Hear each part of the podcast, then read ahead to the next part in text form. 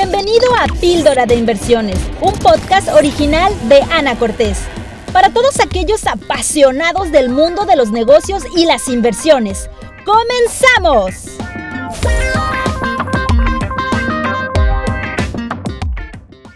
¿Se necesita realmente de mucho dinero para ser una mujer que invierte en instrumentos financieros? No. Se necesita tomar una decisión y educarte. Así empecé yo. Mientras no me eduqué y mientras no tomé la decisión, para mí todo lo que era la cuestión de las inversiones, instrumentos financieros, forex, bolsa, cripto, era una locura.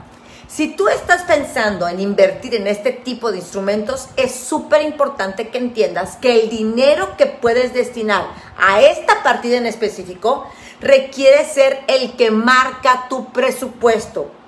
Eso significa que no puedes tomar dinero de tu gasto corriente para hacerlo. Luego es por eso que suceden las fregadas tragedias. Este dinero es algo que no pone en riesgo tus finanzas y por lo tanto estás bien con la posibilidad de que se pueda perder.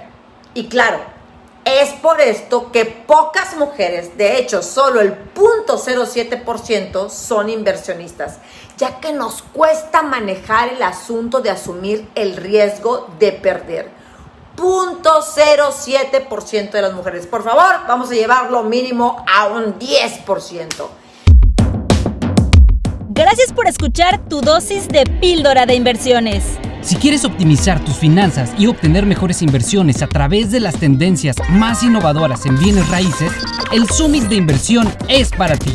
Pide información en arroba Ana de Éxito en Instagram y Facebook y avanza en tus metas hacia tu libertad financiera. Nos escuchamos en la siguiente píldora.